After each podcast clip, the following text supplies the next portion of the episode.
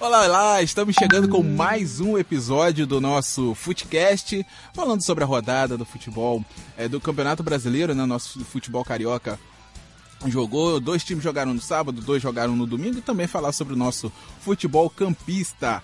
Vamos lá, começando com as nossas manchetes. Flamengo venceu no Mineirão, segue isolado na liderança e aumentou a crise no Cruzeiro. Gabigol marcou de novo, Arrascaeta fez valer a lei do ex e o time de Jorge Jesus chegou à sétima vitória seguida no Campeonato Brasileiro. No Vasco da Gama, o Cruz Maltino teve um jogo movimentado com o Atlético Paranaense, mas ficaram no empate. O Vasco ainda teve um gol anulado no final. No Botafogo, o Glorioso perdeu para o São Paulo nos acréscimos e caiu para a 11 colocação do Brasileirão. No Fluminense, duelo direto contra o Goiás, que acabou tomando goleada 3 a 0 para o Esmeraldino. O tricolor acabou voltando para a zona de rebaixamento. No futebol campista, a final do segundo turno decidida e o Lucas vai explicar pra gente quem vai enfrentar, quem pode enfrentar o Goitacás né, nessa semifinal aí geral para poder decidir quem sobe para o Campeonato Carioca do ano que vem, 2020. Bem, é isso aí. Passadas as nossas manchetes, vamos começar nosso podcast falando do rubro-negro carioca. Uma vez Flamengo, sempre Flamengo. Quem vai parar o Flamengo, João Paulo Crespo? E aí, tudo tranquilo? Tudo tranquilo, Sávio.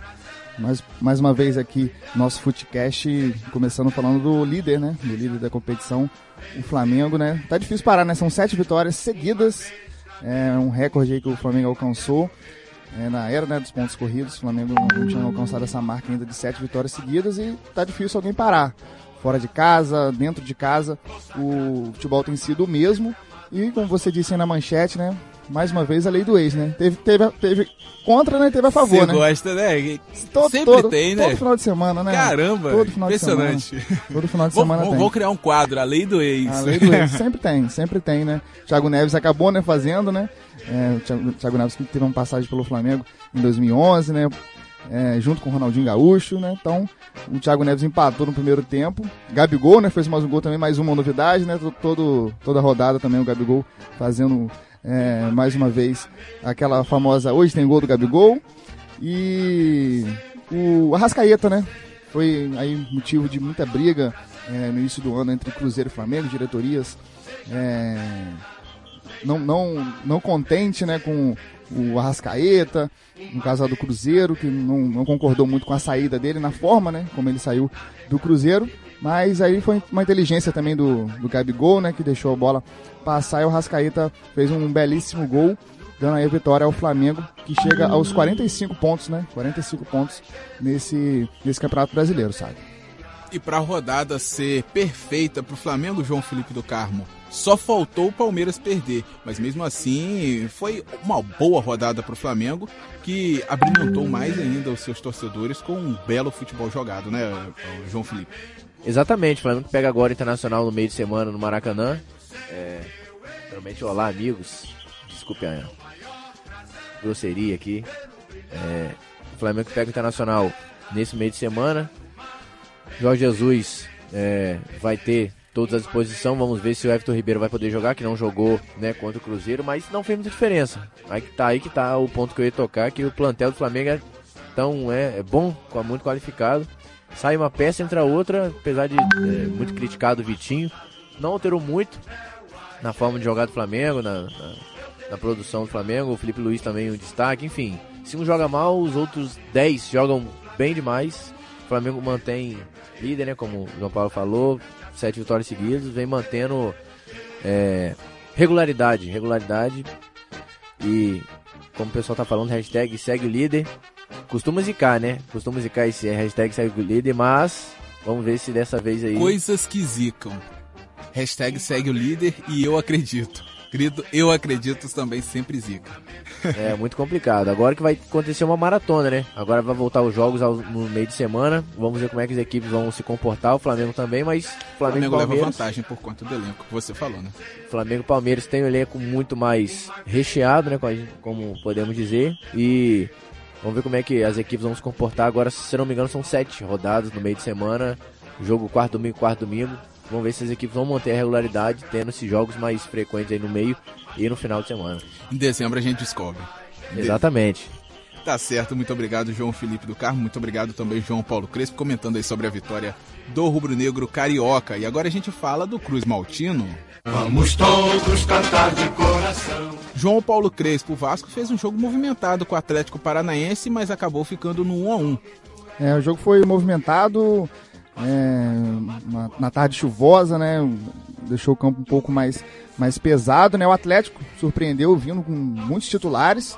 Depois, após conquista, né? Após Eu achei que ia estar campo- todo mundo comemorando ainda. É verdade, verdade. Só treinaram no sábado, né? O Thiago Nunes, o técnico do Atlético Paranaense, até citou, né? Veio da conquista na, na Copa do Brasil no meio de semana e abdicou- não, não abdicou, né? do- Dos seus eh, principais jogadores, né? Como o Bruno Guimarães, o Rony, né? Que vive em fase eh, excepcional, Marco Ruben, goleiro Santos, né? Convocado para a seleção brasileira também. E também teve lei do ex, sabe? Não, não podemos citar, né? O Madison, que nunca fez gol com a camisa do Claro. Vasco, fez gol com a camisa do Atlético contra o Vasco, Contra né? o Vasco. É, teve lei do ex também lá em São Januário. Teve polêmicas também, né, sabe? Com o VAR, pênalti que não Pra foi, variar, né? é, pênalti que não foi marcado no primeiro tempo. é, no segundo também teve, teve polêmica na, na falta do, do Danilo Barcelos e bateu na mão do Rony. Até, até próprio. As, as analistas né, da, da arbitragem divergiram também se foi pênalti, se não foi, se houve a intenção lá é, do, do Rony no, no pênalti. Também teve a- questão do gol no finalzinho, né? O gol que poderia ter dado a vitória ao Vasco, né? O gol do Raul. É, mas foi, foi falta, né? Foi falta. Mesmo não, não sendo intencional, né? O, o Oswaldo Henriques acaba pisando na mão do Santos e ele já, já fora de, de, de combate, o Raul acabou chutando e, e fazendo gol. Mas foi, foi bem movimentado é, a- essa, essa partida né, entre Vasco e Atlético Paranaense. É, as duas equipes fizeram um primeiro tempo muito equilibrado. Fizeram um primeiro tempo mui- muito equilibrado. No segundo tempo, onde veio, né, apertou mais a chuva, o campo ficou mais pesado. O jogo não ficou tão bonito, né? Mas mesmo assim, as duas equipes tentaram bastante. Não entendi, é, o Lucas daqui a pouco vai comentar aqui comigo, a entrada do Andrei para a saída do Marco Júnior. No primeiro momento, é, pensava-se que poderia ter acontecido alguma coisa com o Marco Júnior, mas entrou o Andrei. E na chuva, pesado e também sem ritmo de jogo, né? Não entendi essa substituição é, em relação. lo- logo no intervalo, né? Logo no intervalo, essa substituição, a saída então do Marco Júnior para o, para o Andrei, que entrou numa posição diferente do que ele costuma é, jogar, jogando pela esquerda.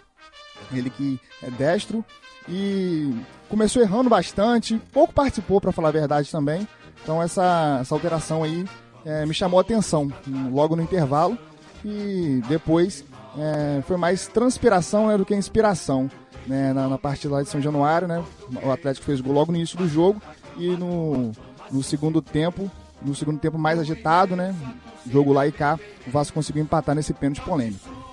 Tá certo, muito obrigado, João Paulo Crespo. E aí, Lucas Arantes, essa substituição que o João comentou aí, que ele não entendeu, você também não entendeu? Você consegue explicar pra gente? Olá, Salve Macedo, olá nossos amigos aqui, olá todo mundo que tá nos escutando. Então, também não consegui compreender muito não, porque o Marco Júnior, entre aspas, ele é aquele camisa 10, né, do Vasco. Ele não chega a ser um camisa 10 atípico. Só que ele é aquele jogador que faz a função no Vasco. É o jogador de último passe, que fica mais com a bola no meio campo. E a entrada do André é- foi como o João falou, é inexplicável. Porque não é trocar seis, não foi trocar seis meia dúzia, um volante por outro volante. Não, o Andrei fora de ritmo de jogo, não, não- não vem entrando nas partidas. É, eu também não consegui entender muito bem, não. Ele tem um chute de, de média distância bom. Só que, que não era o caso do, do jogo de ontem, porque na- a marcação do Atlético Paranaense é muito boa no, no- no meio-campo ali, com seus volantes. E o Vasco não ia conseguir muito chutar de fora da área. Era o jogo pra. Como foi no final, né? Pingar aquela bolinha na área, como o Vasco fez nos, fez nos minutos finais. É, então eu também consegui compreender muito não. E o Vasco sentiu também a falta do, do Thales Magno no jogo de ontem, que foi muito bem marcado. João, um momento da partida eu cheguei a ver três jogadores do Atlético em cima do menino. Aí não teve como jogar aquele futebol que ele estava vindo jogando. E a gente tá colocando muita, muito peso em um garoto de 17 anos, né, sabe? Agora, será que não faltou, João, o olhar do técnico ali e ver, poxa, o Thales está sendo marcado por três. Se você tem 10 de cada lado, né? Claro, excluindo os goleiros, porque os goleiros não jogam, é, não saem da área. Mas se você tem 10 de cada lado, você tem de um time marcando três, um jogador, vai sobrar alguém. Certamente, é matemática. Exatamente.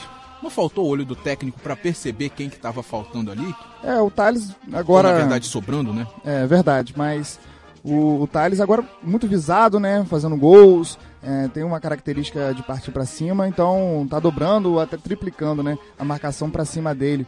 É, e quem ficou mais isolado foi o, o Ribamar, né? O Ribamar ficou mais isolado nessa partida. É, lutou bastante, né? Luta não falta o Ribamar, né? O que falta é gol mesmo pra esse camisa 9 do, do Vasco, né? Que retomou a titula- titularidade agora, né? A titularidade é, em relação ao Marrone, né? Que acabou voltando pro banco de reservas. O Marrone que faz até mais, uma- mais de uma função é, no, no, no campo de ataque, né? Pode fazer o lado também centralizado. Mas a gente sabe também que o Thales está aí, né? Indo para o Mundial Sub-17. Vai desfalcar o Vasco por, por muitas rodadas. E o Luxemburgo vai ter que pensar ali quem vai substituir. Se vai ser o Cleito, se vai ser o próprio Marrone. Então vamos, vamos acompanhar aí o Vasco que não joga, né? Nessa próxima rodada. O jogo vai ser adiado, né? Diante do Atlético Mineiro. Só volta no próximo domingo, diante do Corinthians fora de casa, né? O jogo lá no Itaquerão. Tá certo, muito obrigado, João Paulo Crespo. Muito obrigado, Lucas Arantes. E agora a gente fala do Botafogo. Botafogo, Botafogo. O Alvinegro acabou perdendo para o São Paulo por 2 a 1 mesmo placar do primeiro turno, se eu não estou enganado, né? 2 a 0 Ah, foi 2 a Foi 0 2 a 0 não teve no, no primeiro turno, foi 2 a 0 Quase acertei. Eu lembro que o São Paulo tinha feito dois gols, não lembrava realmente que o Botafogo tinha feito um. Mas mesmo com a derrota, o Botafogo caiu apenas uma posição, caiu para a 11 colocação do campeonato. E não é de todo ruim a posição que o Botafogo ocupa no momento, né? É de todo ruim a situação que não tem jogador para o Barroca trabalhar. É verdade, a gente tem comentado muito em relação a essa situação que o Botafogo vive é, no Campeonato Brasileiro. Não tem uma, uma, uma posição ruim na tabela, até a pontuação está dentro do, do esperado, mas é, assim, me, me irrita bastante o Botafogo ter muita posse de bola, ter, ter, ter a bola é, em maior parte do tempo do jogo, mas não fazer isso efetivo em gols, né? É um time que faz pouco gols, assim como o Vasco, é, pouquíssimos gols na, na competição. Sentiu falta também do, do, do Diego Souza, né? Que não, não jogou por conta é, do contrato né, que ele tem com o São Paulo, está emprestado ao Botafogo. Sentiu falta do Alex Santana também. E os jogadores que entraram é, não, não, não conseguiram produzir, né? O caso do Vitor Rangel, que veio da Série B, é, tendo oportunidade aí pela primeira vez de sair jogando é, como titular, não, não conseguiu vingar é, nessa partida contra o São Paulo.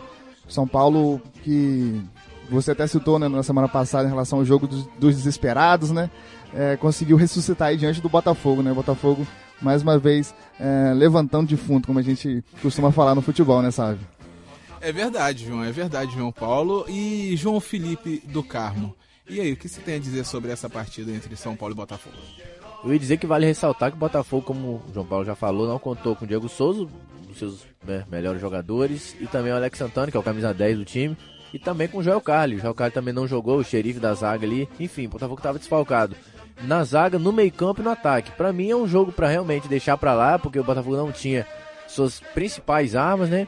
É um jogo realmente para esquecer, já que para a situação financeira, política do clube, o Botafogo tá bem até demais. Né? Era para ele estar ali junto com o Fluminense ou até abaixo.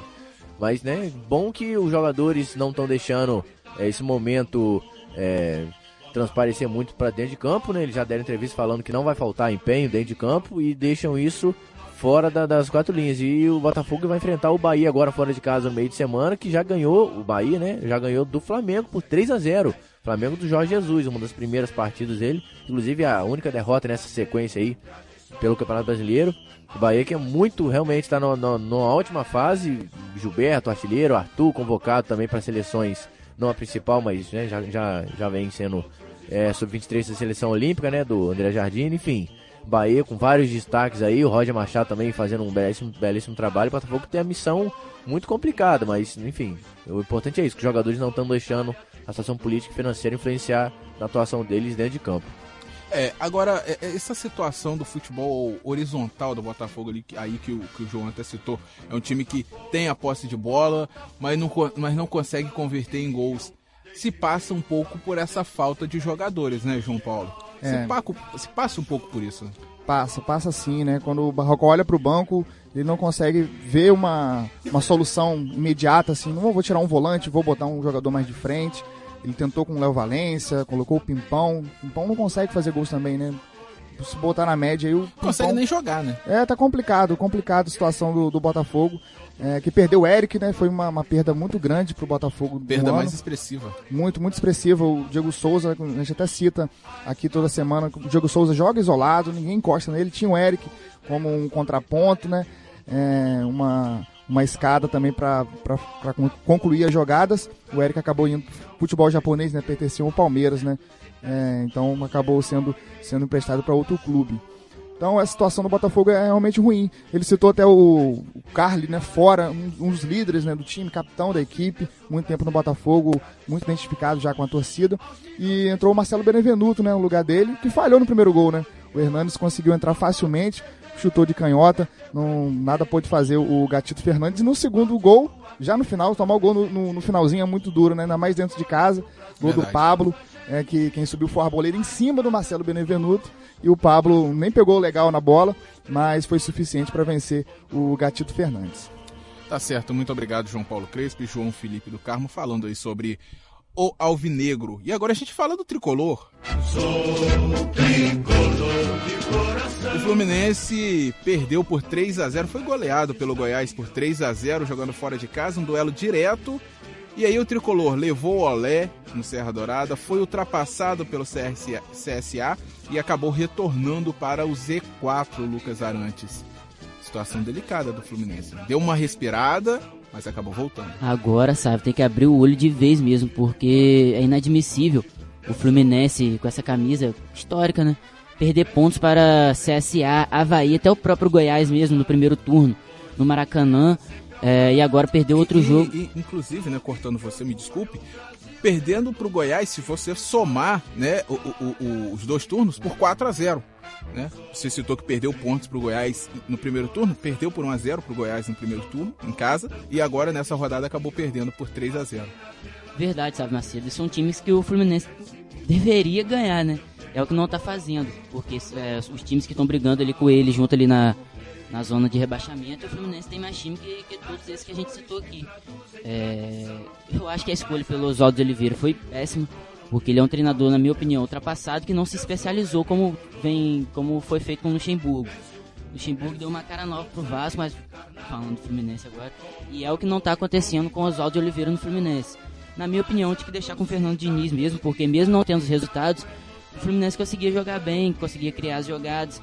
Só que com o Oswaldo de Oliveira o time é apático, não consegue criar boas jogadas. E vai ser isso, sabe, Macio? Tem que abrir o olho, porque agora são só jogos difíceis pela frente. É, perdeu pontos contra os times mais fracos, né, do, do campeonato. Agora vai ter que abrir o olho legal, sabe? Tá certo, muito obrigado, Lucas. E aí, João? Tem que abrir o olho mesmo, né? Tem, tem que ficar muito atento. É uma situação no, no Fluminense nada boa, nada boa é, fora de campo. É, e isso está se refletindo muito dentro de campo.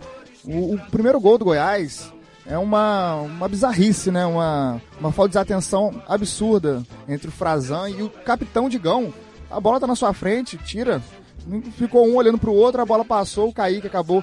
É, Kaique é ex-Fluminense, né? Também passagem pelo Flamengo aqui no futebol do Rio. É, chutou o Muriel espalma para frente e o Michael, né, uma grande revelação desse campeonato é, brasileiro, acaba abrindo um placar e ali já começa o, o jogo do Fluminense, não consegue fluir. Aí no segundo tempo volta pior e consegue tomar mais dois gols ainda. O Goiás ainda teve um jogador expulso na, na, na partida, mas essa falta de, de, de entrosamento, é, falta alguém para chegar e bancar ali é, um chutão, jogar feio às vezes nem é, é, é necessário, né? É necessário, né? Porque tem essa, essa característica o Fluminense né, de toque de bola, mas um chutão ali resolveria essa parada é, em relação. E posso até botar na roda aqui também que não dá, né? Nenê e Ganso juntos não dá.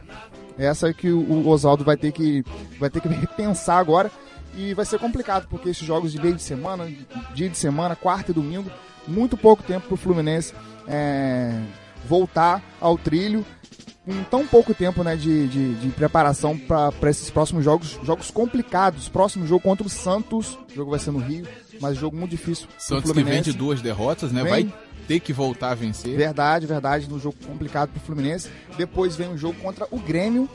O jogo contra o Grêmio também vai ser no Rio, mas outro jogo complicado, o tricolor, e depois vem um clássico contra o Botafogo.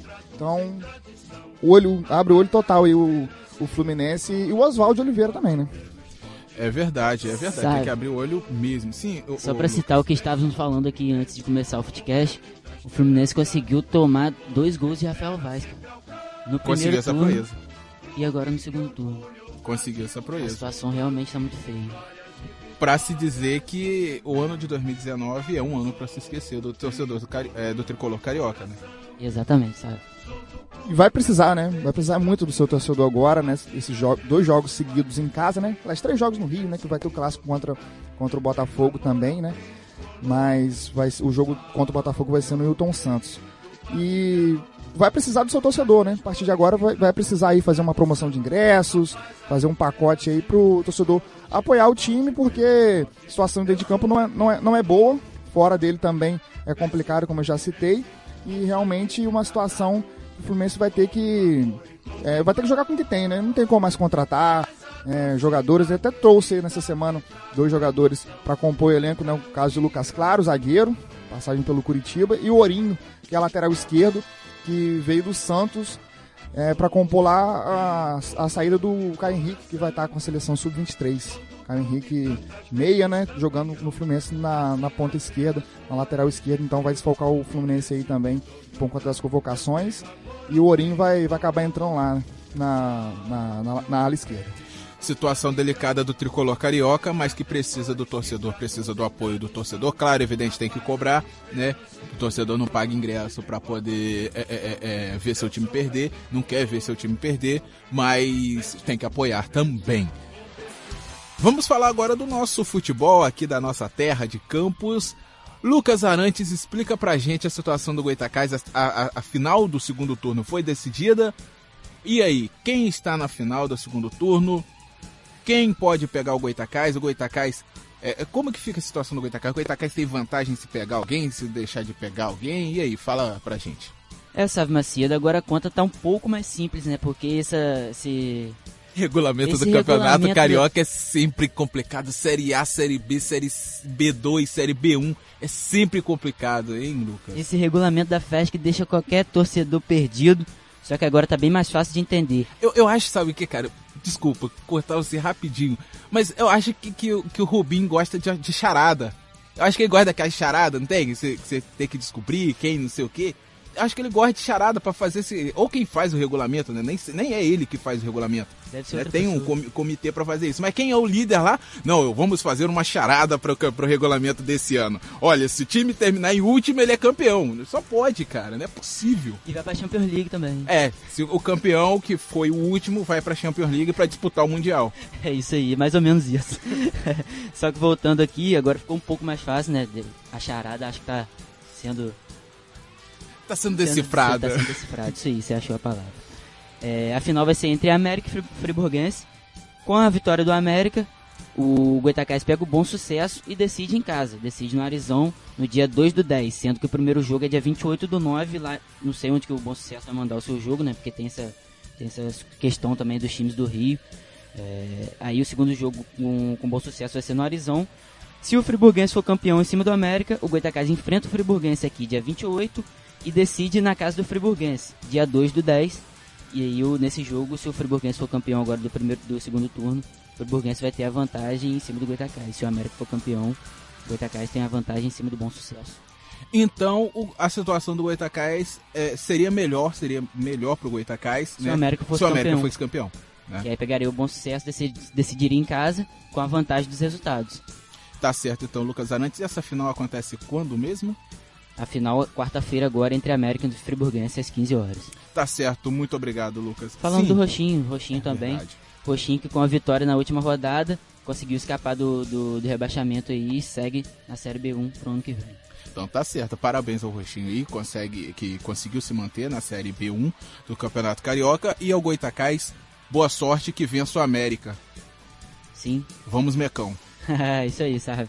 Tá certo, muito obrigado, Lucas, falando pra gente aqui do futebol carioca, muito obrigado do futebol campista e do futebol carioca também. Muito obrigado, João Paulo Crespo, muito obrigado, João Felipe do Carmo. E na quinta-feira a gente fala sobre esse- essa final do campeonato da Série B1, né? Quem vai pegar, do segundo turno da Série B1, quem vai pegar o Goitacás, vamos América. E também a gente fala da rodada de meio de semana que vai ter. Teremos Botafogo e Flamengo jogando na quarta-feira. A gente vai comentar sobre o jogo do Fluminense que vai acontecer na quinta. O Vasco teve seu jogo adiado para o dia 2 de outubro, junto com a Libertadores da América. Um forte abraço a todos, até quinta. A gente se encontra aqui no nosso Footcast.